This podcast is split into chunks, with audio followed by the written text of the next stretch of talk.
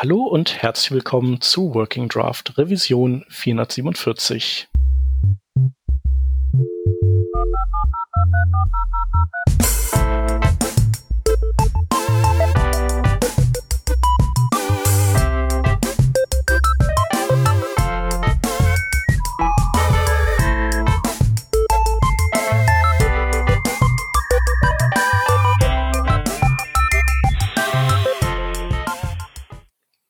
Wir sind heute tatsächlich nur zu zweit. Aus dem Team äh, bin nur ich dabei. Und das bedeutet, dass wir noch einen Gast mit an Bord haben, und zwar den Frederik Braun. Hallo Frederik. Hi. Schön, dass du da bist. Und äh, also schön, dass es geklappt hat. Wir haben heute ein paar sehr, sehr interessante Themen. Aber bevor wir zu den Themen kommen, vielleicht magst du mal kurz erzählen, wer du bist und was du machst, weil du ja noch gar nicht bei uns in der Sendung warst. Ja, gerne. Also, ähm, genau, ich bin Freddy. Äh, wenn man mir auf Twitter folgen möchte, dann Freddy B. Ähm, ich mache Security bei Mozilla, gerade hauptsächlich an Firefox. Früher habe ich auch viel Websicherheit gemacht und, äh, und andere interne Applikationen und mache jetzt seit einer relativ langen Zeit ja, Browsersicherheit bei Mozilla für Firefox in Berlin. Ja, cool.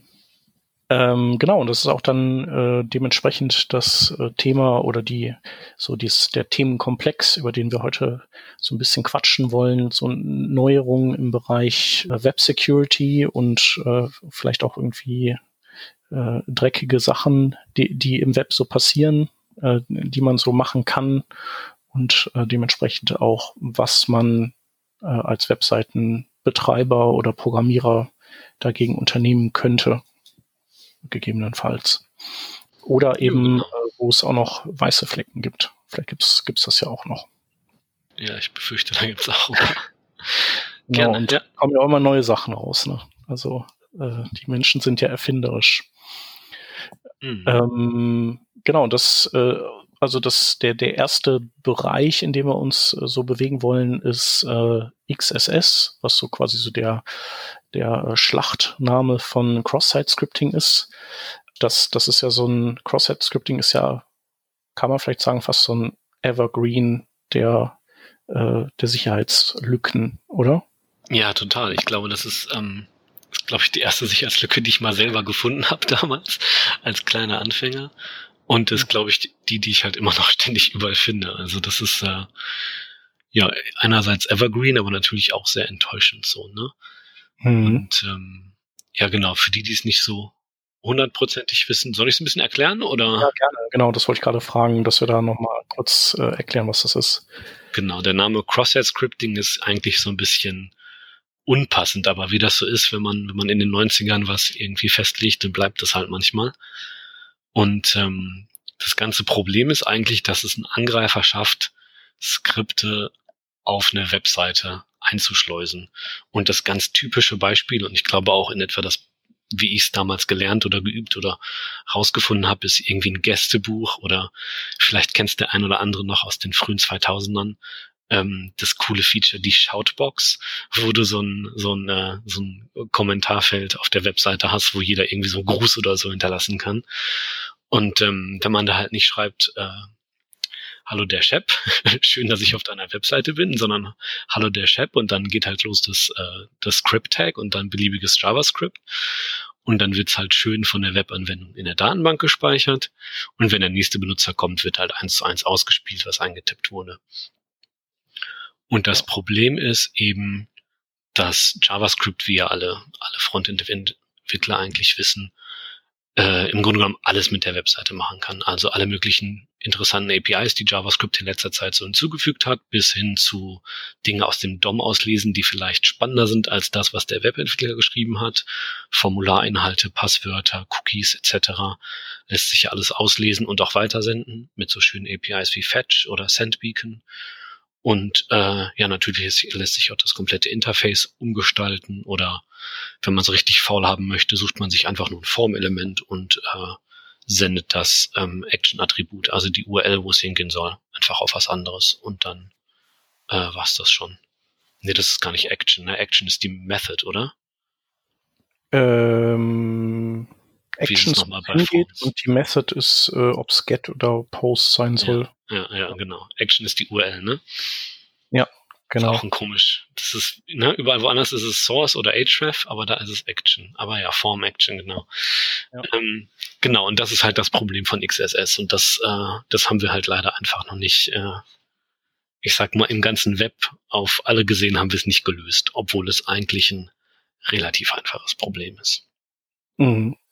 Aber das liegt halt daran, also du hast es ja auch gerade aufgezählt, es gibt, gibt ja sehr viel Dinge, die, also aus dem, aus dem Webkosmos, die man auf Seiten äh, einschleusen kann, die alle in irgendeiner Weise unangenehm werden können. Ne? Also JavaScript ist natürlich so das potenteste, ähm, aber es kann ja genauso, wie du auch schon sagtest, äh, es könnten HTML-Sachen sein, die uncool sind oder SVG ist ja auch äh, so ein, genau.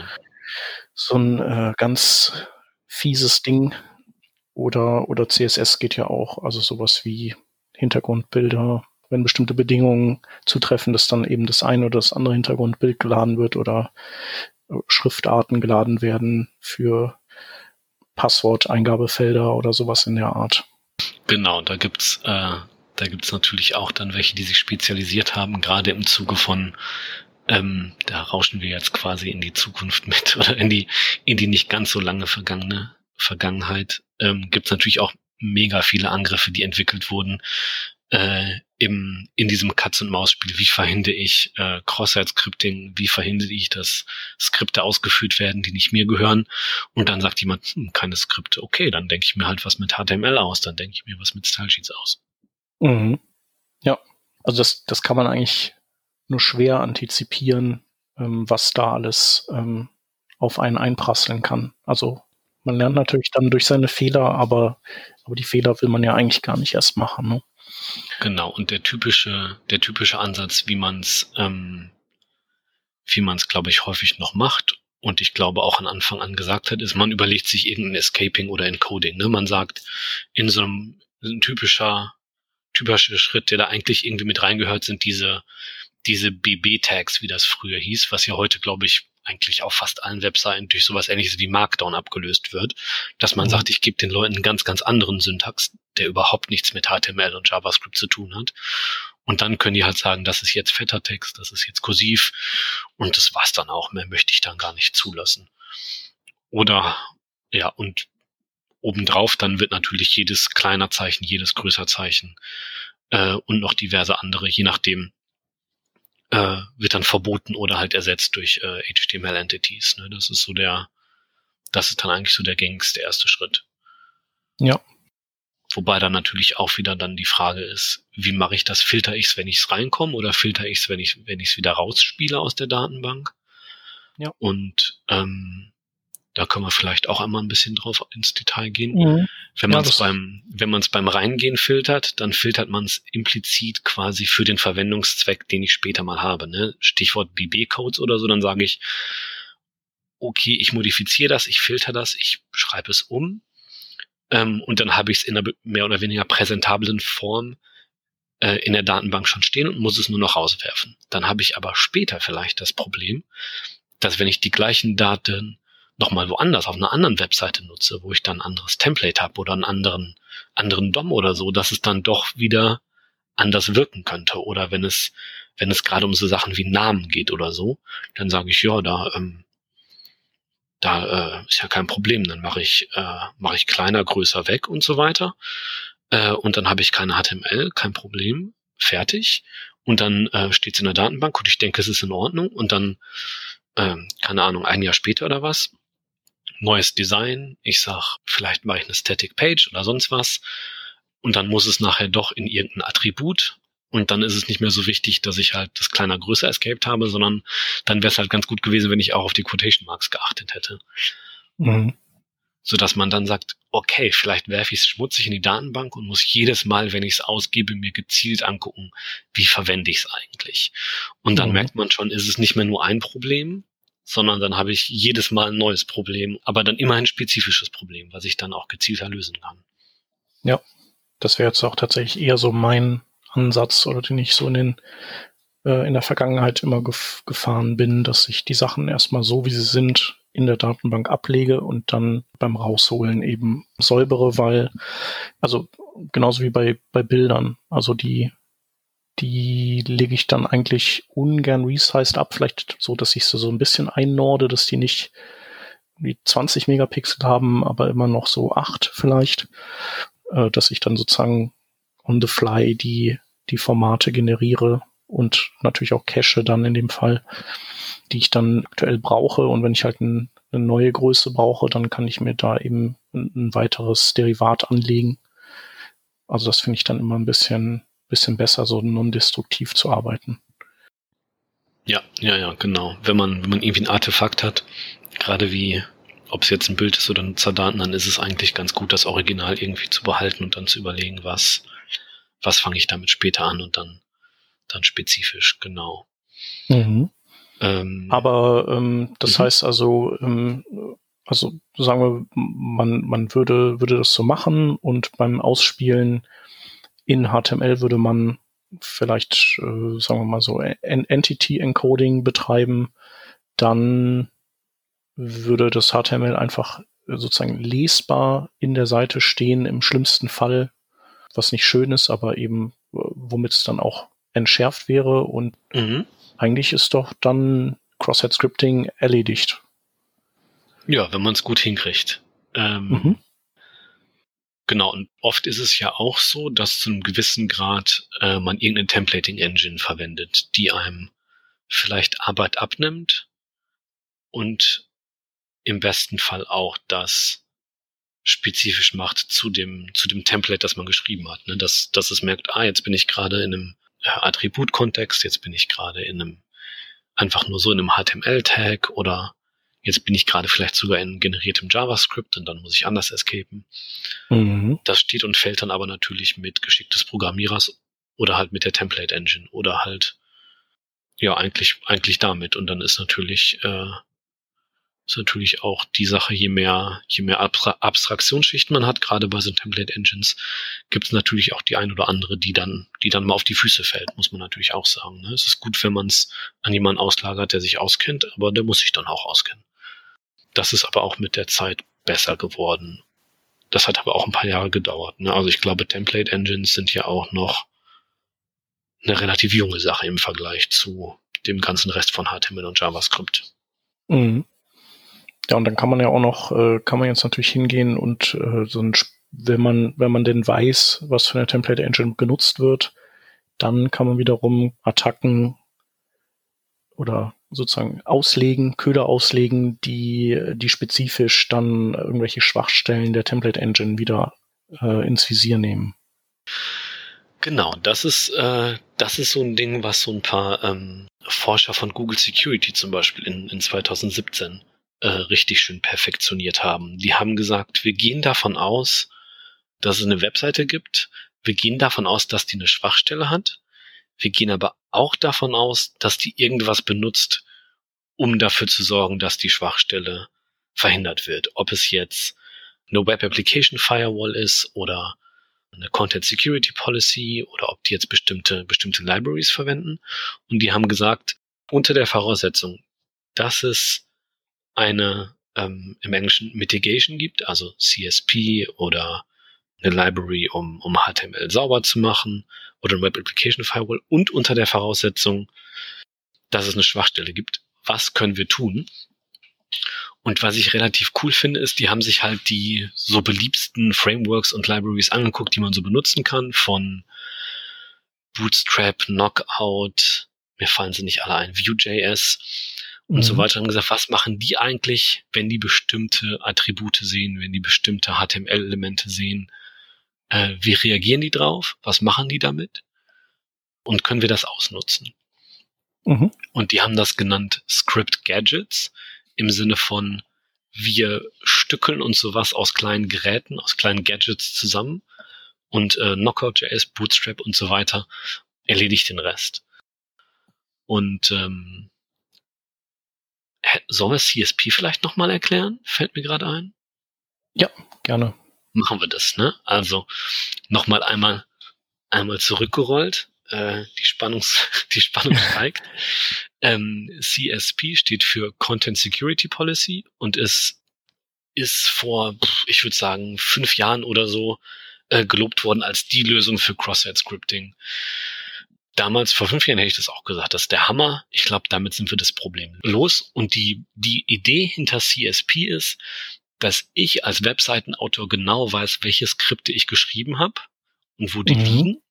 Und ich erstelle mir sozusagen eine, eine Darf-Liste, eine, eine Erlaubt-Liste. Und ich sage, es sollen nur Skripte ausgeführt werden von zum Beispiel meiner Domain. Und es sollen keine Skripte ausgeführt werden, die inline sind. Also Script-Element auf, dann JavaScript, Script-Element zu. Verbiete ich mir selber. On-Click, On-Load und so weiter verbiete ich mir auch alles im HTML. Alles JavaScript liegt in einer Datei, die auf meiner eigenen Domain liegt. Und dann kann ich natürlich noch, also das ist so ein, das heißt Policy, weil man wirklich sehr, sehr ausführlich werden kann. Man kann sagen, und ich erlaube noch, ich sag mal, äh, code.query.com oder sonst was. Ja. Wir reden jetzt erstmal nur über Skripte, wie, okay. wie CSP mhm. komplizierter wird, das ähm, kann man glaube genau, ich noch aber das, das geht ja auch alles. Ja, genau. Ich habe ähm, ich habe irgendwo auch mal, ich glaube, war das nicht im Web Almanac, dass dass irgendwelche Seiten unfassbar riesige CSP HTTP-Header durch die Gegend geschickt ja, haben, weil die, die komplett richtig, eskaliert sind. Ja. Die können richtig kompliziert werden. So auf jeden Fall, das theoretische Konstrukt ist, ich verbiete alles inline, ich sage exakt, welche Dateien ausgeführt werden. Und wenn dann ein Angreifer daherkommt und irgendwas injiziert, dann kann es nicht von mir sein. Und ich kann dem Browser über die CSP sagen, das ist nicht von mir und dann führt das einfach nicht aus. Dann ist der Browser an der Stelle mein Freund und sagt, ich weiß genau, wann ich Script ausführe und dann gucke ich halt vorher in die CSP. Das machen auch alle Browser. Das funktioniert auch relativ gut.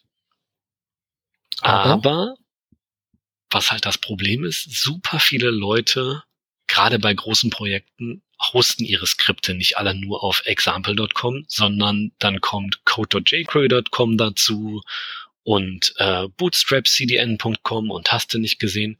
Und da liegt halt wer weiß was rum, was dann doch wieder dem Angreifer irgendwie nützlich sein kann. Mhm. Ähm, insbesondere wenn dann auf irgendeinem CDN vielleicht eine super alte Version von irgendeiner Library liegt, die unsicher ist, die auch keiner mehr benutzen sollte, wo es auch ein Update für gibt, aber es liegt halt auf dem CDN und das ist erlaubt. Also kannst der Angreifer doch wieder reinziehen. Genau, also so ein, so ein Google, Google CDN, das, das äh, irgendwie, jetzt hat ja alle möglichen Libraries in allen Versionen und sozusagen genau. das kann man direkt mit loslegen. Aber durch das CSP würde man eben diesen Host whitelisten und dadurch könnte ein Angreifer mit dem Wissen, dass äh, jQuery, keine Ahnung, 1.2 da noch rumliegt, mhm. äh, sagen, okay, dann von da darf ich ja was einbinden. jQuery 1.2 liegt da. Ich weiß, das hat eine Sicherheitslücke. Dann binde ich das ein und dann nutze ich danach die Sicherheitslücke aus. Genau, und ein typisches Beispiel für so ein CSP-Bypass war bei einer relativ alten Version von AngularJS, was ja auch im weitesten Sinne Templating macht. Dann hat man also altes Angular reingeladen und hat dann äh, innerhalb der Angular Templating Engine was geschrieben. Ich glaube, es war ein Event-Händler und dann hat man Event.default-view und dann hattest du wieder eine Referenz zu Window und hast dann einfach innerhalb dieses Angular-Syntax einfach nur noch JavaScript geschrieben. Also zum Beispiel für den typischen äh, Proof of Concept benutzen Angreifer einfach so eine Alert-Funktion, einfach nur um oder passiert was, da ist was zu sehen. Und dann hast du halt anstelle von Alert 1 hast du geschrieben Event.default-view Alert. Und dann, äh, dann war der Drops im Endeffekt gelutscht. Und dann ist die CSP halt nicht mehr so viel wert, wie sie eigentlich hätte sein sollen. Was natürlich schwierig ist aufzurechnen mit dem Aufwand, den man betreiben muss, um eine ordentliche CSP einzurichten, weil die CSP ja, wie gesagt, ganz klare Vorgaben macht. Ich möchte keine Inline-Skripte, ich möchte nur von dieser Domain. Und wenn man mal eine laufende Anwendung hat, dahin zu kommen, ist halt nahezu unmöglich. Mhm. Deswegen gibt es auch mittlerweile CSP2 und CSP3, wo man sagt, okay, man kann sagen, hm, vielleicht erlaube ich ein Inline-Skript, wenn das ein Attribut hat, nonce gleich und dann eine relativ lange Zahlenkolonne, die der Angreifer nicht kennen kann und die nur im Header steht als, als Abgleichmechanismus. Also die CSP kommt über einen HTTP-Header, das hatten wir noch nicht gesagt. Und dann steht im Header, ich erlaube Skripte inline nur, wenn sie mit der Nonce kommen und dann super lange Zahlenkolonne und im HTML muss halt genau die gleiche Zahlenkolonne im Nonce-Attribut vom Skriptelement sein. Und Nonce mhm. kommt aus der Kryptographie, es steht für Number Used Once. Ne? Wenn du nämlich immer die gleiche Zahl da drin stehen hast, dann ist es natürlich auch witzlos. Dann kann der Angreifer okay. natürlich, natürlich einfacher ja. aufwenden. Das heißt, du würdest quasi du mit jedem Seitenausliefern über dieser Nonce einmal sich ändern und du müsstest auch dann entsprechend jedes Mal, du kannst kein gecachtes HTML ausliefern, Ganz weil genau. du ja die Nonce in, in diesen, also diese Nonce-Attribute an den Script-Tags dann auch mit diesem neuen Wert ausrüsten müsstest. Ganz genau, das ist das Problem. Deswegen hat man mhm. dann relativ schnell gemerkt, das ist nett, aber das kann noch nicht alles sein. Es gibt auch Script-Hashes, wo du also sagen kannst, ich generiere den SHA-1 oder SHA-2 Digest über den kompletten JavaScript-Payload, also das ganze, ähm, das ganze Skript, was ausgeführt wird. Ich berechne den Hash davon, stecke den wieder in den CSP-Header Mhm. Und dann äh, macht der Browser genau das, bevor er es ausführt. Er muss es ja sowieso in irgendeiner Form runterladen, berechnet den Hash, gleicht es ab und dann führt er es aus oder nicht. Und äh, okay. jetzt, jetzt landen wir wieder bei der Kryptographie. Der Sinn von so einer Hash-Funktion wie SHA-2 oder was ist halt, dass ähm, wenn ich einen Wert habe, der zum Beispiel jetzt in der CSP steht, dass ich keinen anderen Input finden kann, der zu dem gleichen Wert führt. Also dass mhm. wirklich nur das legitime Skript ausgeführt wird. Ja, so wie so ein eindeutiger Fingerabdruck im Prinzip, ne? Genau, ganz genau. Dafür wird ja, kriegt, kennt man ja eigentlich auch oft Hash-Funktionen, wenn man sich irgendwie ein ISO-Image runterlädt von, ich sag mal, Ubuntu oder, oder Fedora oder was, dann steht daneben der Hash. Und dann kann man abgleichen, habe ich mir, habe ich mir die riesige Datei jetzt umsonst runtergeladen oder ist es wirklich die, die da oben lag? Mhm. Ähm, da hätte ich jetzt noch die Frage dazu, ähm, jedes Skript hat ja einen anderen Hash und wenn man jetzt, sagen wir mal, zehn Skripte legitim auf seiner Seite einbindet, wie würde man dann die Hashes im Content Security Policy Header äh, kommunizieren? Wäre das dann so quasi so eine Liste an Hashes, dass man sagt, hier pass auf, diese zehn Hashes sind okay und ähm, genau. Genau, das ist dann, das ist dann oder, ne? Im Endeffekt wird dann, wird dann jedes Mal, wenn ein Skript ausgeführt werden soll, äh, berechnet der Browser den Hash und geht dann die, die Liste von erlaubten Hashes durch. Mhm. Okay. Ja. Macht aber Sinn. Ja. Klingt doch ganz gut eigentlich. Da hast du halt auch wieder Probleme mit dynamischen Inhalten, ne? wenn du dann Skripte hast, wo doch irgendwie irgendein Datenfeld äh, dynamisch generiert wird oder so. Mhm. Es ist sehr aufwendig und was, ähm, was definitiv meine Begeisterung gesenkt hat, ist trotz, ich finde, ich bin der Security Engineer. Meine Meinung ist an der Stelle definitiv gefärbt. Ich finde aber trotz guter Erklärvideos und Vorträgen auf äh, Security-Konferenzen und auch Frontend-Konferenzen meines Erachtens nach noch und nöcher wurde CSP nicht adaptiert. Und ich glaube, das liegt nicht daran, dass man es nicht lernen kann, wenn man es nicht will, sondern dass man wirklich die Seite umbauen muss. Oder wenn man sie sowieso mhm. neu baut, dann kann man sagen, hm, probiere ich es jetzt mal. Aber im Endeffekt sehen wir es nur bei Twitter, GitHub, Facebook, äh, Google.com und so weiter. Also bei den typischen großen mhm. Top-Sites, da siehst du eine CSP im Header. Ja. Da siehst du auch, ich meine, sowieso, das, äh, das wird ja dem einen oder anderen durchaus aufgefallen sein, dass wenn man da auf äh, Rechtsklick, Quelltext anzeigen klickt, dass sich das irgendwie nicht so ansieht wie früher, dass man ja. das nicht unbedingt menschenlesbar gemacht hat da ist halt extrem viel Tooling und extrem viel Aufwand, weil es da natürlich um viel Geld geht und auch um Millionen mhm. oder Milliarden von Nutzern. Dann, dann ist es halt wieder aufzuwiegen. Ne? Also meine Hobby-Website hat auch eine CSP, aber das liegt daran, dass die halt erstens keinerlei Funktionalität hat. Ich glaube, dass die, ich glaube, die hat eine JavaScript-Datei und die wird halt, die liegt halt extern rum. Und da habe ich es halt von Anfang an angefangen. Aber das ist halt mhm. halt kein Vergleich, ne? Das ist nicht fair. Ich kann ja. nicht sagen, mach CSP, ich krieg's ja auch hin. Ähm, sondern ja, ganz genau. im Gegenteil. Wäre schön, wenn ihr es hinkriegen könntet, aber ich sehe ja gerade, äh, läuft nicht so. Ja, da hast, du Content-Management-System. Erfahrung gemacht tatsächlich mit CSP im bei irgendwelchen Projekten deinerseits? Nee, nicht wirklich. Ich überlege gerade, ich, ich, ich war jetzt ja lange bei der Rheinischen Post. Ich gucke mal, ob die jetzt CSP anhaben oder nicht, weil wir haben da schon ein paar Mal drüber gesprochen, dass das, äh, dass man das mal machen sollte. So. Ah ja, doch. Genau. Haben wir ja. drin. Ja, cool. Genau, aber ja, nutzt, nutzt jetzt nicht die, äh, also ist, ist sehr, also ist fast nicht vorhanden. Ne? Also das so kriegt man sie auch überall untergebracht wahrscheinlich. Ähm, also ist sehr permissiv, die, die da eingesetzt wird. Jetzt gucke ich doch mal. Ähm, ja, guck mal. Also geht es quasi nur, nur darum, wo, von wo aus man, ähm, äh, also es geht um, um iFrames im Prinzip. Ja, da macht es natürlich auch Sinn, dass man sagt, ähm, ja. man will nicht alles Mögliche nachladen. Also CSP wird für super viel benutzt und wir haben jetzt wirklich nur an der Oberfläche gekratzt. Das hört, ja, ähm, genau. es hört nicht auf. Man kann, man kann auch spezifisch für Font, für iFrame, für Style, kann man beliebig restriktiv sein. Mhm. Ähm, aber durch diese Komplexität mache ich es, glaube ich, auch nicht äh, ansprechender, wenn ich das jetzt auch noch erkläre. Ähm, nee, genau. Also reicht ja zu sagen, dass, dass man ähnliche Handhabe eben äh, in verschiedenen Feldern hat. Ne? Und wir haben ja eingangs auch schon gesagt, was, was es alles an alternativen Methoden gibt, ähm, äh, Seitenbetreiber und deren User zu ärgern. Und ähm, genau, dem kann man dann einen Riegel vorschieben.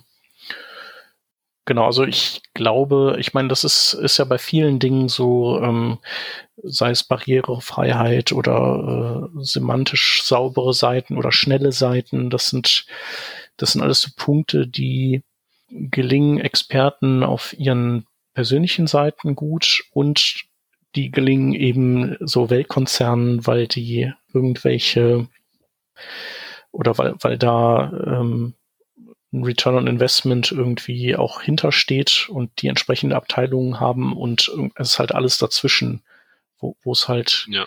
dann eher hakt. Ne? Und das hat halt dann manchmal mit Ressourcen zu tun, auch manchmal mit, mit Know-how, das nicht da ist.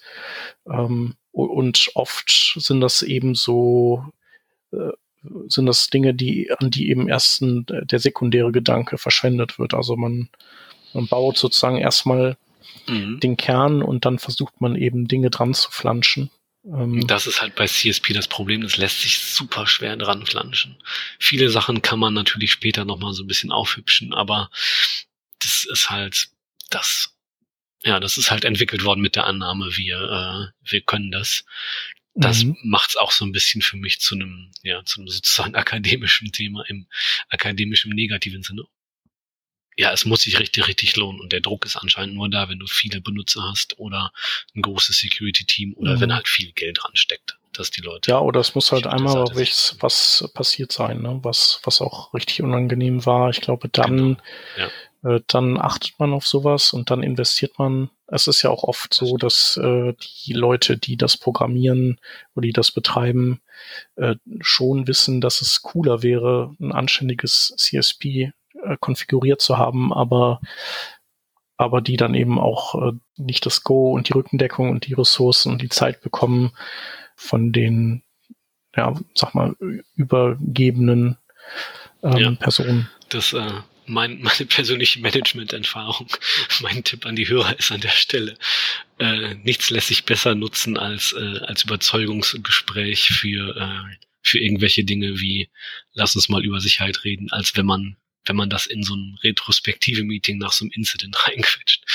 Da ja. kriegt man dann, dann, dann zieht auf einmal auch die ganze Firma mit. Aber dann ist halt der Karren schon in den Dreck gefahren. Ne? Also auf jeden Fall. Ähm, was ich gut finde bei CSP, was, was ja so ein äh, erstmal so ein Startpunkt ist, ähm, ist die Möglichkeit, dass man, dass man äh, sozusagen eine CSP ja nur dass man die erstmal nur theoretisch installiert und sich dann, also die sozusagen noch nicht scharf schaltet mhm. und sich ja nur reporten lässt, ähm, in, in welchen Punkten ähm, Verstöße gegen die CSP ähm, auftreten. Genau. Weil man ja oft eben nicht mehr im Blick hat, was wird denn, also im Falle von der, von der Rheinischen Post könnte es ja sowas sein wie, es gibt Artikel, die betten irgendwelche Widgets ein von Twitter, von Facebook, von Instagram oder so. Das sind halt so Dinge, die hat man vielleicht nicht am Anfang im Sinn oder ähm, es wird ein Tag Manager verwendet äh, und von da wird dann wiederum so ein äh, Analysewerkzeug von Hotjar eingebunden und das sind halt alles so Sachen, äh, man kann zwar über die Seite surfen und so protokollieren, was man im Netzwerkpanel so vorfindet, aber am Ende wird man nicht alles zusammenbekommen und das kann man halt ganz ja. gut dann äh, sammeln über so ein Reporting Endpunkt, an den die Browser die CSP eben können und diese Regeln lesen, aber und eben wissen, dass es jetzt aber erstmal nur zu reporten ist und nicht durchzusetzen ist, dahin melden. Also genau, das, das finde ich ist noch, immer ein guter Start. Das ist noch eine echt echt feine Erfindung, die auch noch im Nachgang dazu erfunden wurde zu CSP, diese Report-Only-Funktion, dass ich sage, ich habe die mega strenge CSP, aber ich sage Report-Only und dann meckert der Browser in den DevTools und dann kannst du eine URL hinterlassen und dann schickt der Browser halt eifrig Reports von URLs, die er nicht hätte laden wollen, aber dann doch getan hat. Also besser gesagt von URLs und Ressourcen, die die CSP verboten hat, aber er pfeift halt nur aus und verbietet nicht.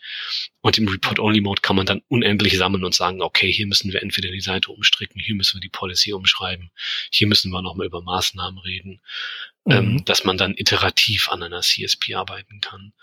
Oder genau. je nachdem, wie viel, äh, wie viel Möglichkeiten man hat beim Ausspielen, machen es auch relativ viele, dass sie, äh, dass sie zwei CSPs schicken. Eine ist relativ streng, aber nicht so super streng. Und damit hast du schon mal das Wichtigste abgefrühstückt, irgendwelche Spoofing-Sachen oder sonst was.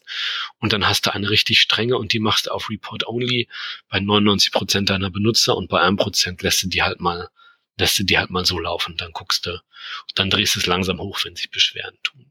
Mhm. Aber ja, das wusste ich gar nicht oder das hatte ich nicht so auf dem Schirm, dass das so parallel geht. Aber, Tatsächlich ja, das ist natürlich zwei, wirklich cool. Zwei CSP senden, genau. Der springende Punkt ist aber leider, und das ist kein Vorwurf gemeint an, an irgendwie Entwickler oder an Webseiten, sondern leider findet CSP seinen Einsatz halt nur an richtig großen Webseiten und ich glaube, das liegt halt nicht an den Entwicklern oder an den Tools, sondern es liegt einfach daran, dass CSP unfassbar kompliziert ist. Mhm. Und so ja. sehr ich mir wünsche, dass alle, dass alle sich jetzt nicht abgeschreckt fühlen und sagen, dem zeige ich es dem Freddy, ich lese mir das jetzt alles durch und ich mache die geilste CSP auf meiner Webseite, ähm, befürchte ich halt, dass wir früher oder später uns eine andere Lösung überlegen müssen. Und mhm. ähm, jetzt kommen wir, glaube ich, endlich zu dem, wo ich gesagt habe, die Spannung steigt, äh, zu dieser Angriffstechnik von den Script-Gadgets, wo wir gesagt ja. haben, wir gehen davon aus, dass die Webseite einen starken Sicherheitsmechanismus hat, zum Beispiel ähm, irgendeine Library, die das, die das HTML aufräumt, äh, irgendein bestimmtes Templating-Engine, eine CSP oder eine Web Application Firewall. Und wir gehen davon aus, dass sie moderne Libraries benutzt, wie Bootstrap oder Vue oder sonst was. Und dann haben die sich gesagt, okay, wenn, wenn hier ähm, so eine Mitigation am Start ist wie CSP, dann ist die ja da, weil der mh, hm, Entwickler davon ausgeht, dass es Schwachstellen geben könnte. Das heißt, in unserer Untersuchung ba bauen wir einfach mal eine, eine vulnerable Website, die tatsächlich eine XSS-Lücke hat. Und wir versuchen jetzt gegen die CSP zu kämpfen, mit Hilfe von Bootstrap, äh, Knockout Vue.js oder was auch immer und haben dann einfach geguckt, wie weit sie gekommen sind. Und da gibt's ähm, die Ergebnisse gibt's in einem, in, einem, in einem White Paper und es gibt so Präsentationsfolien und es gibt ein GitHub Repo mit ganz vielen Beispielen. Und im Endeffekt haben sie es immer irgendwie durchgeschafft, was äh, total für mich als Security Nerd total tolle Forschung ist, total total schön zu lesen, aber gleichzeitig halt auch super enttäuschend. Ein so ein Beispiel war ähm, war ein Diff-Element, mit einem Data-Attribut data-toggle gleich Tooltip und dann data-html gleich true. Und dann wurde das ganz normale Title-Attribute gesetzt mit, mit zum Beispiel Script Alert 1. Und dann hat Bootstrap das Title-Attribut genommen aus diesem diff-Element und hat das woanders ins HTML reingeschrieben. Das heißt, die Schwachstelle, die XSS-Schwachstelle war quasi in Bootstrap selber, dass die beliebiges HTML aus irgendwelchen Attributen, also wirklich im weitesten Sinne Daten genommen haben und die wieder als HTML verwurstelt haben. Und dann hast du halt doch wieder deine Cross-Site-Scripting-Lücke.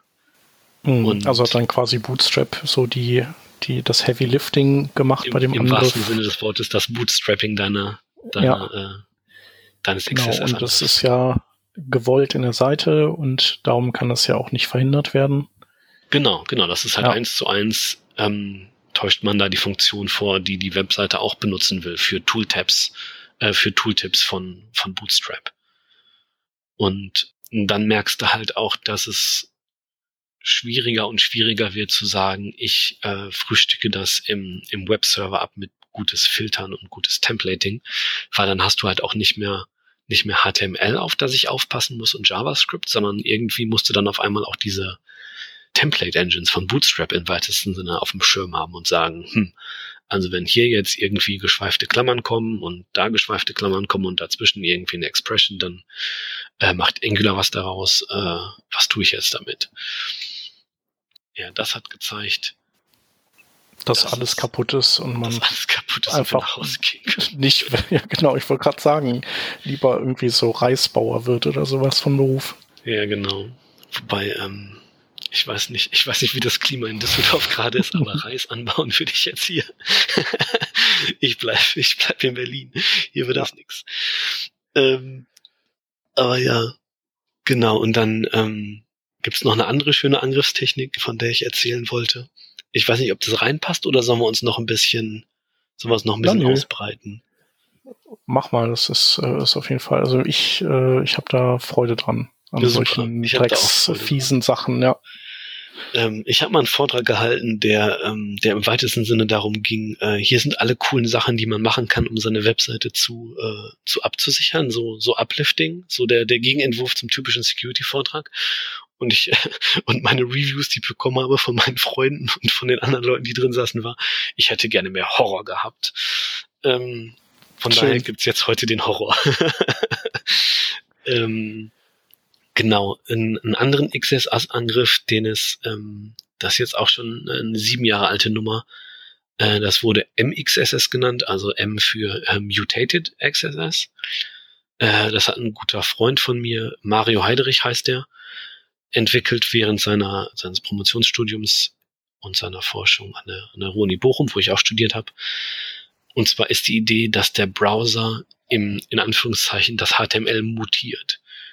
Und die Idee ist in dem Fall gewesen, dass wenn du eine Webseite hast, die in irgendeiner Form was mit äh, inner-HTML macht, also äh, div.inner-HTML equals und dann böser User-Input, dann hast du hast du natürlich eine Cross-Site-Scripting-Lücke. Das ist klar, weil inner-HTML ist halt, du äh, gibst irgendwelches HTML ein und der sagt aber, was ist, wenn wir das filtern? Was ist, wenn wir jegliches HTML so konform wie möglich rausfiltern und löschen und verbieten. Was kann man dann trotzdem noch tun? Und der Witz von äh, Mutated XSS ist eben, dass wenn der, wenn der Browser HTML sieht, dass der das halt manchmal in irgendeiner Form, ich sag mal, reparieren muss. Und zwar, ähm, typisches Beispiel ist, du machst ein P-Element auf, hast aber noch kein Body-Element auf. Dann denkt sich der Browser, ja gut, dann äh, mache ich mal ein Body-Element auf und dann kommt halt das P-Element und so weiter. Und dann gibt's natürlich, äh, ich glaube, das typischste Beispiel war natürlich ein bisschen absurder als einfach nur, hm, dieses Element muss in einer anderen Reihenfolge sein. Das Beispiel war ein Style-Attribut. Da drin ist dann natürlich wieder ein anderer Syntax, den der Browser dann auch reparieren kann, nämlich äh, CSS. Und, ähm, und ich glaube, die Idee war, dass das Style-Attribut nicht mit Anführungszeichen eingeschlossen war, und dann hat der Font Family Doppelpunkt gemacht. Und dann hatte, glaube ich, die Schriftarten Anführungszeichen. Und dann, wenn man das naiv parsen würde, ich krieg's jetzt nicht 100% hin, aber die Idee ist halt, dass die Anführungszeichen den Browser so sehr aus dem Tritt kriegen, dass der dann entweder, dass du den dazu kriegen kannst, den ganzen Rest vom HTML als äh, Style Sheet zu parsen und du denkst, ja, dann kommt jetzt nur noch Style-Kram, weil irgendwie das, das Anführungszeichen fehlt. Aber wenn der Browser das dann tatsächlich sich anguckt, dann sieht er, hm, also dieses Attribut, da sind ja Leerzeichen drin, irgendwie sind da keine Anführungszeichen, ich repariere das mal und auf einmal wird dein wird dein Style-Ding gehackstückelt und dann bist du doch in einem HTML-Kontext. Also es ist total absurd und ich krieg's jetzt leider nicht eins zu eins hin. Gibt's aber einen super schönen Vortrag zu.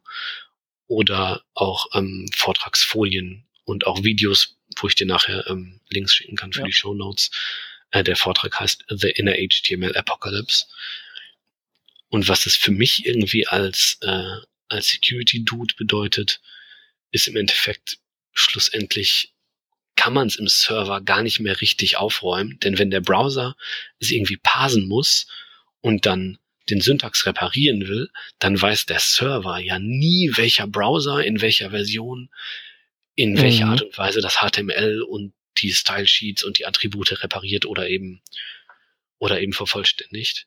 Wobei das wahrscheinlich sogar fr früher schlimmer war, weil früher war ja so, war der, der HTML5-Parser noch nicht standardisiert. Wahrscheinlich gibt es natürlich immer noch Implementationsdetails, äh, eben wie, was macht er denn jetzt bei Style Sheets? Aber also ich glaube, früher war ja, war das ja noch ja, viel definitiv. gruseliger alles, ne? Definitiv. Ähm, das ist auch etwas, was ich ähm, im Nachhinein glaube, was eine der größten Errungenschaften ist von HTML5, dass tatsächlich ich meine, so hässlich das ist, aber es ist spezifiziert. Es wird genau gesagt, wie parse ich, in welchem Kontext, was bedeutet das, wenn ich vorher dieses Element gesehen habe oder eben nicht gesehen habe, wie ist es darzustellen, wie ist es zu interpretieren. Ich glaube, das mhm. ist eine Riesenerrungenschaft. Ja. Aber wenn man sich den Teil, nur den Teil zu HTML-Parsing durchliest, tatsächlich in der Spezifikation, dann merkt man, das hat es trotzdem noch ganz schön in sich. Also ist halt viel. Und ja. natürlich ist es nie, ist es nie interoperabel. Das ist irgendwie eine Sache, die man, äh, die wir alle wollen, auf die wir auch alle hinarbeiten. Ne? Keine Frage. Es ist nicht so oh, aufgegeben, jeder Browser macht jetzt seinen Kram. Ganz im Gegenteil. Aber es ist einfach so dynamisch, weil jeder Browser immer mal wieder was ändert, was hinzufügt oder dann halt auch merkt, ja, das äh, müssen wir vielleicht doch wieder wegimplementieren, das hat sich nicht so gut durchgesetzt. Ja. Ähm, darunter gefallen, zum Beispiel das Marquis-Element oder das Blink-Element, ne? Mhm. Ähm, Stimmt. Aber es gibt halt äh, immer mal wieder Entwicklungen, wo man natürlich nicht hundertprozentig gleich fahren kann, auch wenn man es wirklich will. Und 99 Prozent reicht natürlich, weil der, der es erst weiß, ist natürlich der Angreifer, ne? Das ist einfach ja. so. Das, ja, ähm, das ist auch was, was wir, glaube ich, irgendwie alle gelernt haben, dass wenn es einen gibt, der mehr Zeit hat als der, äh, der, der das verteidigen will, dann ist es leider der Angreifer. Und dann ist, äh, also im Prinzip ist ja dieser Angriff äh, so ähnlich äh, wie, wie diese Bootstrap-Geschichte, ähm, dass, mhm. dass man halt so ein, sozusagen ein, ein Komplizen hat, der, der nichts davon weiß, dass er Komplize ist, aber der schon quasi äh, an Ort und Stelle sitzt und den man, den man ausnutzt, ne? Genau, und das fiese, fiese an der Stelle ist halt, dass der Komplize halt nichts ist, wo man sagen kann, hm, das kriege ich, äh, das kriege ich irgendwie weg, weil den Browser kriegst du halt mhm. nicht weg. Ne? Also den, den ja, noch schwieriger als das Framework als, wegzubekommen. Genau, den kannst du dir ja als Webentwickler nicht aussuchen, der Browser, der kommt. Also man kann natürlich schon so ein bisschen sagen, du jetzt nicht, aber im weitesten Sinne kannst du dir den Browser ja nicht aussuchen. Ja. Ähm, und selbst wenn du sagst, äh, hier Shiny Icon, ich unterstütze nur folgende äh, folgenden Browser, was ich übrigens persönlich sehr verabscheue, dann hast du natürlich noch das Problem mit unterschiedlichen Versionen vom gleichen Browser und so. Ja, klar. Ja. Genau. Ja, und was, äh, was wäre dann so das, das Fazit aus, aus diesen Erkenntnissen? Also ist, also ähm, ist Reis oder, oder, oder Bierbrauer oder irgendwie sowas, Reisbauer oder Bierbrauer dann ähm, die Schlussfolgerung oder ähm, also weil CSP hat ja nicht funktioniert. Wahrscheinlich würde CSP auch nicht unbedingt funktionieren. Mhm. Oder gegen ja, den also, zuletzt geschilderten Angriff. Es gibt noch ein paar andere Ansätze, was gerade von, ähm, von den Google Security Leuten und auch von den Chrome Security Leuten sehr, sehr gehypt wird, ist äh, Trusted Types. Mhm. Ähm, wo es, glaube ich, auf der, wenn ich mich nicht vertue, auf der Frontier ist jetzt auf der ich vermute im letzten Jahr sogar schon, einen Vortrag, glaube ich, zugegeben hat. Da war Wo, ich Mitorganisator, da kann ich mich gerade nicht dran erinnern. Deswegen gab es da keinen Vortrag. Dann war es vielleicht nicht die Frontiers, aber es war. Oder es war auf der Jam Session, das könnte sein. Es gibt immer so, am Tag vorher gibt's äh, gibt's so äh, Lightning Talk Abend. Es so ist auf jeden Fall, ist auf jeden Fall ein bisschen rumgegangen und die, die, ja. die DevRel-Leute von Google reden auch gerade drüber. Ich glaube, dass es für Google auch richtig gut funktioniert. Jetzt komme ich mhm. wieder mit der gleichen Geschichte wie bei CSP, aber ich glaube, dass es ein Tacken zu kompliziert ist. Aber wir erklären es trotzdem mal, weil ich nicht sagen will, äh, gefällt mir nicht, also erkläre ich es nicht. Ja. Die Idee von Trusted Types ist, dass du tatsächlich im weitesten Sinne, und jetzt fange ich wieder theoretisch an, im weitesten Sinne eine statische Typisierung reinbringst in ein ganzes Frontend JavaScript HTML System.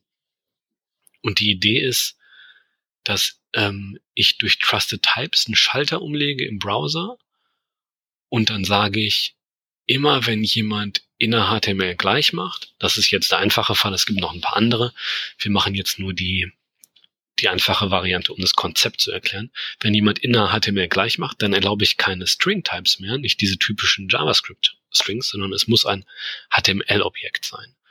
Und dieses HTML-Objekt, was jetzt nochmal was ganz anderes ist als ein Document-Fragment oder ein Document oder na, was gibt's noch alles?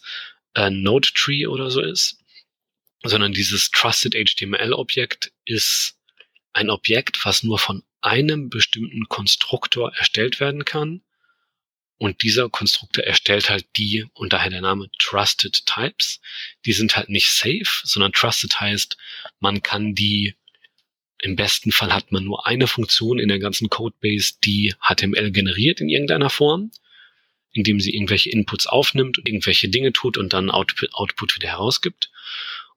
Und immer, wenn es mir um Sicherheit in der Webseite geht, dann gucke ich mir genau diesen Konstruktor an für diesen Trusted Type. Den kann ich auditieren, zum Beispiel mit meinem Security-Team oder, oder mit einem Contractor oder sonst wie.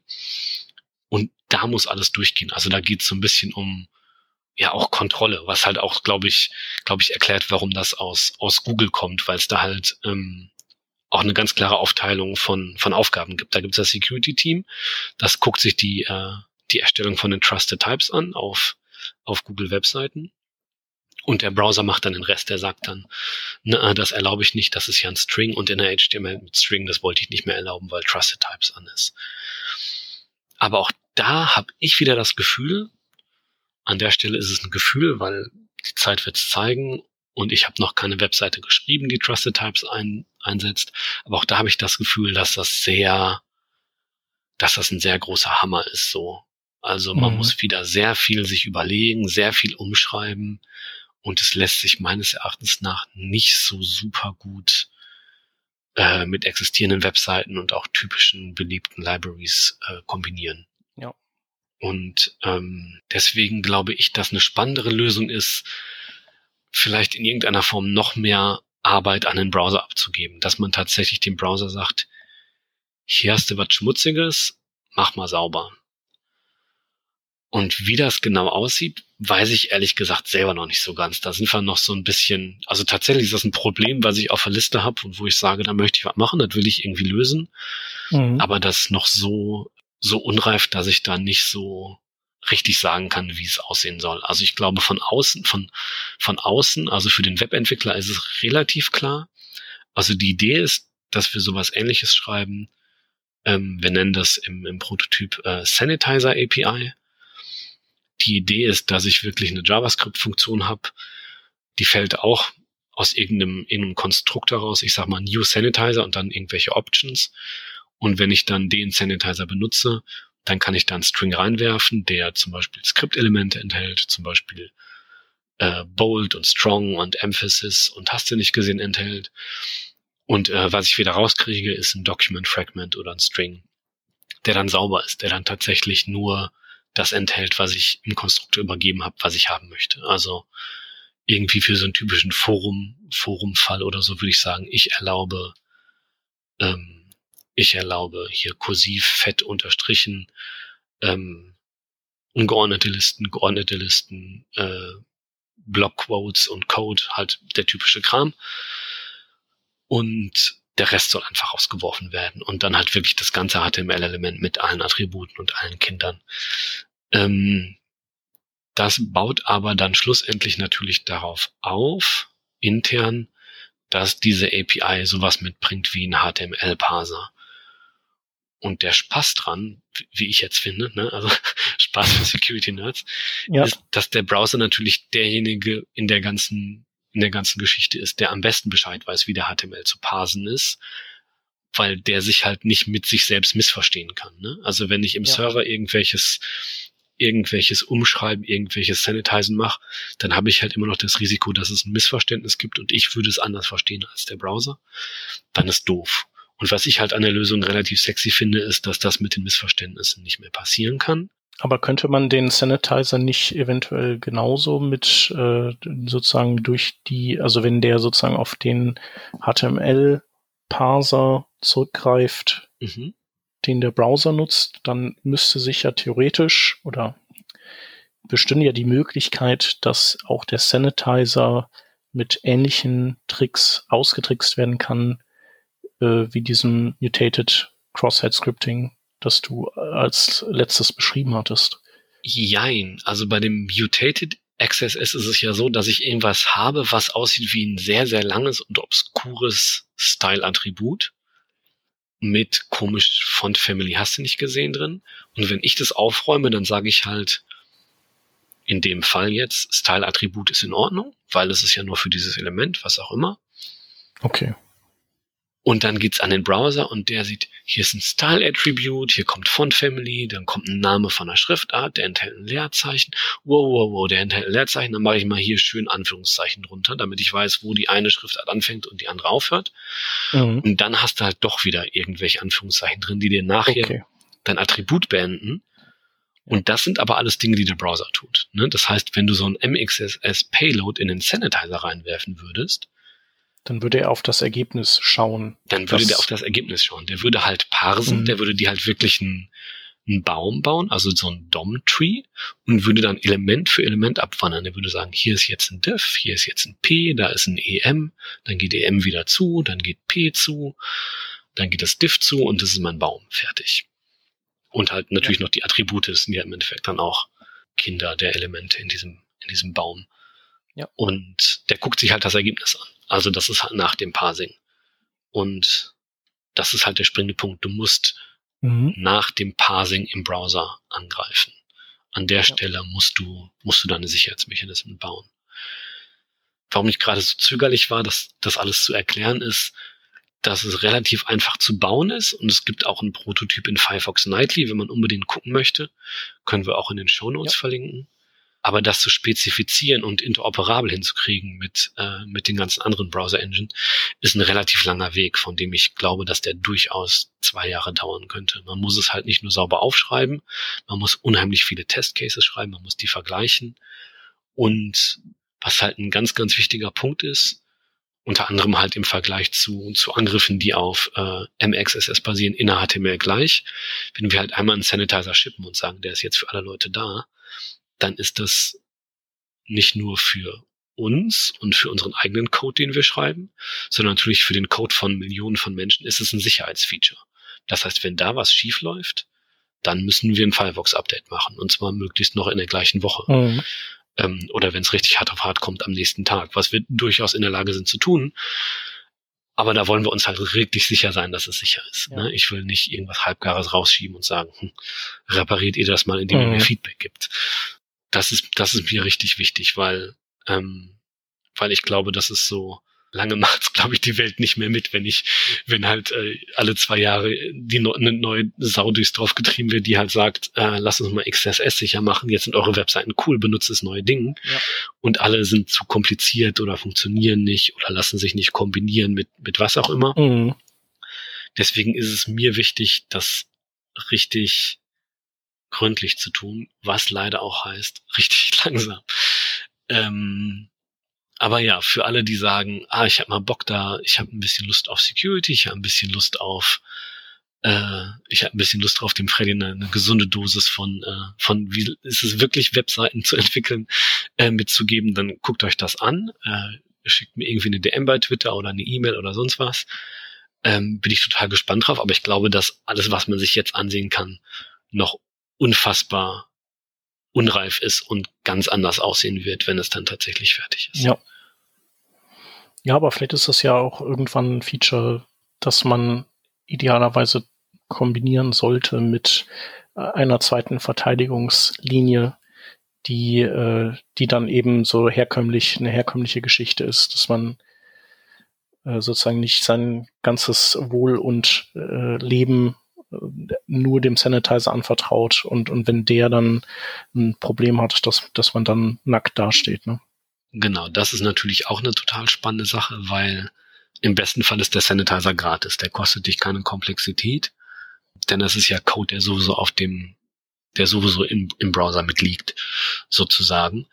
Aber natürlich ist es halt auch so, wenn es, wenn es um Webstandards geht, etwas, das sich unendlich schnell oder unendlich langsam entwickeln kann, dass da halt immer irgendjemanden hast, der auf deine Webseite geht, der den Sanitizer noch nicht im Browser hat. Ne? Dann, dann kommt halt zurück Sanitizers undefined. Das wirst du auch nicht wollen. Also ja. da, da muss es natürlich irgendeine gestaffelte Verteidigung geben oder irgendwelche, ähm, vielleicht findet man auch Möglichkeiten mit Polyfills, das ist auch nicht ganz, auch nicht ganz auszuschließen, denn was der Sanitizer ja im Endeffekt macht und was man, glaube ich, äh, auf jeden Fall erwähnen sollte, gibt's ja schon zuhauf mit Projekten wie äh, HTML Purifier, ne, HTML, wie heißt der? Heißt der auch Purifier? Äh, DOM Purifier, ne? Meinst du? DOM Purify? Und äh, wie ist dieses der, der heißt, PHP-Ding? Der heißt, glaube ich, HTML Purifier, ja. Der heißt HTML, genau. Also dieses gibt's und dann ähm, gibt's aus der Java-Welt noch einen, wo mir gerade der Name nicht einfällt, der auch ziemlich gut war. Und in Python gibt's äh, gibt's ein Tool, das heißt Bleach. Das ist tatsächlich von einem von vor langer Zeit von einem äh, Arbeitskollegen von mir aus der Webentwicklungsabteilung bei Mozilla äh, erfunden worden, was halt tatsächlich nichts anderes macht, als den standardisierten, in Anführungszeichen ordentlichen HTML5-Parser in, in äh, Python zu nehmen, einen DOM-Tree zu bauen in Python dann und dann die Elemente des Baumes der Reihe nach abzulaufen und rauszuwerfen, äh, wenn die gefährlich aussehen. Also die Idee ist jetzt keine neue und je nach eurem Use Case kann ich auch sehr empfehlen, sich sowas anzugucken wie, äh, wie Python Bleach oder ähm, DOM Purify, wenn man es in JavaScript machen möchte. Aber ich glaube, dass es halt noch ein Stück cooler ist, wenn man halt diese, ja, wie ich es vorhin genannt habe, diese äh, Quelle für Missverständnisse aus dem Weg räumt und sagt, äh, ich mache es genauso, wie es der Browser macht, indem ich nicht nur einen spezifizierten Parser nutze, sondern exakt den gleichen. Mhm. Ich glaube, jetzt bewege ich mich im Kreis. Ich weiß nicht, ob das der Punkt war, den ich machen wollte. ja. Nee, aber äh, macht, macht, äh, macht Sinn. Also denke ich, also. Ach, Polyfills. Richtig. Ich wollte so, sagen, Polyfills. Polyfills sind, sind halt nicht so weit weg am Thema, weil äh, DOM Purify ja in JavaScript geschrieben ist und mhm. man sich durchaus vorstellen könnte, dass wenn der Standard eine gewisse Reife hat, äh, dass es dann vielleicht einen Schalter gibt in beliebten Libraries. Ja. Wobei das ja. natürlich dann wieder so ein Ding wäre, dass man, also das, das würde für mich dann so klingen, als würde man sich dann einzig und allein auf den äh, Sanitizer, den eingebauten, verlassen und hat man die eben nicht, dann benutzt man so eine Library und äh, da ist man natürlich dann äh, da, da hat man dann keine zweite Verteidigungslinie. Also wahrscheinlich ist es grundsätzlich immer besser zu sagen, man hat eine Softwarelösung und, ähm, und wenn man dann den Sanitizer noch zusätzlich hat, super cool, dann nutzt man den natürlich und ansonsten ähm, geht's eben nicht und dann muss man eben muss man eben vertrauen auf die Softwarelösung oder das Unvermögen genau. des Angreifers oder wie auch immer. Wenn es eins gibt, auf das ich mich niemals verlassen würde, dann auf das Unvermögen des Angreifers. Ja, Aber ja, ähm, manchmal hat man ja auch Glück. Ja. Genau. Ja, und mit diesem, mit diesem Sanitizer spielen wir gerade tatsächlich so ein bisschen intern rum und in, ähm, in Browser-Hacker-Kreisen macht es tatsächlich auch ein bisschen die Runde. Wir setzen den ein auf mhm. ähm, in Firefox auf so Webseiten wie ähm, About Preferences, was im Endeffekt eine, ich sag mal, sehr, sehr sehr, sehr verklausulierte ähm, Beschreibung ist für die URL, für die Einstellungen von Firefox. Also wenn man auf Menü Einstellungen geht, dann öffnet sich ein Tab und der hat die URL About Preferences. Ähm, und das ist im Endeffekt auch mit HTML und JavaScript implementiert. Und auf all diesen Seiten, die halt mehr können als einfach nur naja, ich sag mal im schlimmsten Fall Cookies auslesen, sondern wenn du da JavaScript ausführen könntest als Angreifer, wäre halt schon irgendwie, irgendwie doof, die Einstellung von Firefox Hops zu nehmen. Das, äh, das ist uns ein hohes Gut, das sollte nicht jeder dürfen. Da haben wir tatsächlich sowas ähnliches wie den Sanitizer eingebaut und zwar, ähm, weil wir ja den ganzen Code kontrollieren, weil wir ja sowohl im weitesten Sinne die Webseite, die diese Einstellungsseite ist, kontrollieren als auch den Browser. Haben wir mhm. einfach gesagt, wir machen den Sanitizer heimlich an. Das heißt, immer wenn irgendjemand sowas ähnliches macht wie Inner HTML oder Outer HTML oder Document Write und den ganzen Kram, also immer wenn der HTML-Parser angeworfen wird intern im Browser und ein String kriegt von JavaScript, dann machen wir heimlich einen Sanitizer. Wir bauen eben ganz normal diesem HTML-Baum, wie das ja die äh, inner HTML, der inner HTML Zuweisungs äh, Code in jedem Browser macht, ne? Und äh, sortieren dann aber heimlich aus. Äh, und damit sind wir recht gut gefahren. Deswegen hoffe ich, dass wir das, äh, dass wir das weiter zugänglich machen können, dass das ein bisschen, dass es anderen auch helfen kann. Mhm. Ja, es ist eigentlich so, eigentlich fragt man sich, warum es sowas bisher noch nicht gegeben hat im Browser als API. Wird halt auch arbeiten, ne? ja, ja, klar. Aber ja. Nee, das, das auf jeden Fall, aber das ist, ist ja eigentlich was, das einen schon super lange beschäftigt. Ähm, ja, vielleicht weil es komplex ist. Andererseits, es gibt ja eben diese Libraries, die es auch mehr oder weniger hingekriegt haben, äh, so gut wie es eben geht, wenn man, wenn man den Parser nicht, nicht selbst in der Hand hat. Ähm, mhm. Und ja, was sagen denn die, hast, hast du, was sagen andere Browser-Hersteller? Haben die schon eine Meinung abgegeben zu der, zu der Sache? Ähm, ich rede bei, ähm, ich habe mit ein paar Leuten geredet bei Google und wir äh, reden auch regelmäßig. Mhm. Wir schreiben zusammen an so einer ich betraue mich nicht, das Spezifikation zu nennen, aber wir, wir versuchen gemeinsam an der Sanitizer API zu schrauben ja. und versuchen auch gemeinsam. So ein Editor's Draft äh, wahrscheinlich noch erstmal, ne? Oder? Ja, ich würde, das ist ein, das heißt, ähm, ich glaube Community Draft heißt das. Das okay. ist noch nicht mal, also ähm, W3C-Prozess kann man, glaube ich, auch eine extra Sendung zu machen, wenn man ja, möchte. Aber das ist dann aber hier, in der äh, WICG. Äh, genau, WICG und und äh, die Idee beim W3C ist halt, dass ähm, dass man ähm, für, ich glaube, das I steht an der Stelle für Incubation, aber die Idee ist, glaube ich, mhm. Partizipation und Innovation, dass halt jeder irgendwie mal was aufschreiben kann und zur Diskussion stellen kann. Und ja. in dem Status ist es. Also wenn mhm. es in irgendeiner Form formeller werden wird, dann muss es von einer ähm, von einer Working Group im weitesten Sinne ähm, adaptiert werden oder adoptiert, glaube ich sogar. Ja. Und dann muss es in die ähm, in die äh, Charter von der Working Group ja. aufgenommen werden. Da müssen alle, alle Mitglieder der Working Group sagen, oder, oder normalerweise ist, funktioniert Konsens so, dass keiner was dagegen sagt. Also alle sagen, ähm, ja, das können wir uns vorstellen, dass wir daran arbeiten, wir halten das für sinnvoll, aber so weit sind wir noch nicht. Mhm. Also es ist wirklich so, so ein Community-Document und ähm, ja klar.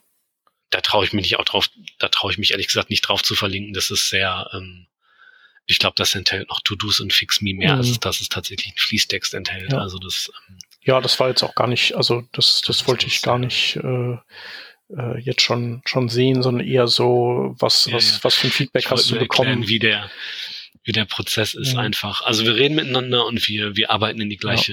Gleiche also die Richtung finden das auf jeden Fall, Fall nicht verkehrt. Genau. Und, die finden es nicht verkehrt. Ja. Die würden, die würden das gerne haben und ich glaube, das wird dann wahrscheinlich auch in der Spezifikation drinstehen, mhm. dass der Sanitizer als Rückgabewert nicht nur äh, ein Document Fragment oder ein String zurückgibt, sondern auch so ein äh, Trusted HTML-Typ, ja. so ein, so ein Trusted Type ja. rauswerfen kann. Ja, gut. Ähm, ja. Das macht irgendwie Sinn, mhm. finde ich auch in Ordnung. Aber ich glaube, dass es trotzdem nicht dazu führen wird, dass wir in Firefox in allzu baldiger Zeit Trusted Types implementieren werden. Mhm. Ich bin nicht derjenige, der das bestimmt. Ich bin auch nicht derjenige, der das entscheidet. Ja. Von daher jetzt mit einem kleinen Sternchen dahinter. Aber wir sind da sehr zögerlich, weil wir halt das Gefühl haben, dass es ein, dass es so ein Google, GitHub, Facebook, Twitter Problem ist, was mit Trusted Types gelöst wird. Mhm. Und das ist es dann, das ist es dann irgendwie nicht wert. Deswegen glauben wir, dass wir dass wir an Sanitizer gemeinsam arbeiten können, ohne, ohne uns bei Trusted Type einig zu werden. Und dann, ähm, dann schauen wir mal. Ja. Ja, finde ich auf jeden Fall, ist, ist eine super coole Idee. Und ähm, ja, wahrscheinlich wird, wird auch da irgendwie nicht alles perfekt sein, aber ähm, wenn, wenn man halt vergleicht mit den Alternativen, ich, also Softwarelösungen sind, sind, wie wir auch gerade besprochen haben, auch nicht perfekt und können gar nicht perfekt sein und sind im Zweifelsfall viel schwieriger abzudaten als, ähm, als eben in so ein, so ein Bestandteil in einem Browser. Ne? Ja. Also ja, allein schon von der ähm, Update-Frequenz her ähm, wäre das schon ein wahnsinniger Zugewinn für alle. Ja, das wäre der Hammer, wenn alle, wenn alle Webseiten innerhalb von vier bis sechs Wochen äh, ihre Libraries immer so abgedatet Ja, hätten. genau. Ich glaube, ich habe mal eine Statistik gesehen, was die beliebteste jQuery-Version ist und mir ist ganz anders geworden. Ja. Ich weiß aber nicht mehr, wo ich das gesehen hatte. Naja, du, du, ja. ja. Du, du launchst das einmal und so dann ist fertig, ne? Genau. Also ich meine, würde ich ja auch so machen. Also wenn es mir darum ging, die Webseite ist fertig, dann ist sie fertig, ja. ne? Aber ähm, ja. Ja, cool. Sehr, sehr geil. Ähm, wir jo. verlinken auf jeden Fall auf, äh, genau, auf deinen Tweet, äh, wo du das, glaube ich, drin, äh, die alle deine, deine ähm, Brotkrumen, die die Spur legen zu diesem Tool, ausgelegt hast. Genau, wir machen so eine Schnitzeljagd draus. Genau. Genau, und wir haben, äh, wir haben in der Vorsprechung noch ein paar, ein paar Sachen äh, hier in unsere Liste geschrieben, aber ich gucke jetzt gerade auf unsere Uhr und wir liegen jetzt so bei, äh, bei etwas über einer Stunde. Und da hatte ich jetzt gerade die Idee, was hältst du davon, wenn wir uns äh, in einem zweiten Teil nochmal zusammen telefonieren und eine ich, zweite ähm, Revision machen und diese anderen Themen da beackern?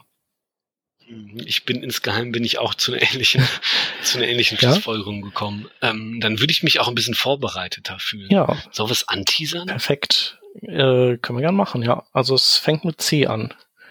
Ja, genau. Und dann, die fangen alle mit C an, aber wie es dann weitergeht, genau. das geht dann auseinander, ne? Genau. Ich glaube, die fangen auch mit CO an, alle. Ne? Genau, also es, ähm, also ähnlich wie, wie Cores äh, gibt es so, einen, so einen ganzen Haufen Mechanismen, neuer Mechanismen, die so, äh, die schon existieren und die vielleicht gerade äh, neu dazustoßen, die, die heißen irgendwie Corp, äh, Coep oder, oder Coep, äh, Coop und, ähm, und so weiter und so fort. Und die sind auch ähm, so ein Stück weit äh, Brain Twister. Also ähnlich. Ja, definitiv. Also ja es war ja ähm, quasi nachweislich für uns beide in dem, im Vorgespräch ein Brain Twister, dass wir gesagt haben, so, das können wir, das können wir uns gemeinsam im Gespräch erarbeiten. Genau. Äh, von daher hätte ich, glaube ich, Lust mit ein bisschen mehr Vorbereitung, ein bisschen weniger, weniger Twister für uns und für die Hörer, genau. ähm, das nochmal aufzugreifen. Ja, hätte ich Bock. Ja. Hm? Nee, dann lass uns das doch äh, verabreden. Dann schauen wir noch mal, welchen, welchen nächsten Montagabend wir uns rauspicken wollen und dann ähm, mhm. kümmern wir uns um den Themenkomplex der CO vier Buchstaben Technologien. Genau. Super cool. Ähm, Co-App, Co-op, Coop und Corp. Genau. Ja. ja, auf jeden Fall auch coole Sachen und, äh, und, und da geht's dann auch so ein bisschen um, um Spectre und Meltdown und so Sachen und ähm, ja, um Cores geht's dann auch und, und wie das alles zusammenspielt. Also ich kriege das jetzt so, nach, nachdem wir das vorbesprochen haben, schon so einigermaßen zusammensortiert, aber ich weiß auch ganz genau, dass ich das in zwei Tagen wieder irgendwie alles nicht mehr auf die Kette kriege und ähm, aber ich freue mich total drauf, weil das auch spannende Themen sind. Ja, cool. Nee, habe ich Bock. Machen wir. Cool. Dann sage ich auf jeden Fall mal ganz herzlichen Dank, dass du äh, jetzt hier im ersten Teil schon da warst und wir über so tolle Sachen sprechen konnten. Ja, danke für die Einladung. Genau, vielen Dank fürs Zuhören. Wenn euch das gefallen hat, was ihr gehört habt, dann wisst ihr, könnt ihr uns einen Euro in den Hut werfen auf Patreon bei patreon.com slash workingdraft. Und ähm, genau, ansonsten würde ich sagen, äh, schaltet in der nächsten Folge wieder rein, wenn es nicht um Security geht, sondern ähm, Da werden der Peter und ich glaube der Stefan ähm, ein bisschen über TypeScript 4.1 erzählen, was es da Neues gibt. Und die beiden sind ja so TypeScript-Nerds. Und wenn ihr auch TypeScript-Nerds seid, dann ist es genau die richtige Episode für euch. Genau, also vielen Dank. Vielen Dank, Freddy. Schönen Abend und bis nächste Woche. Tschüss.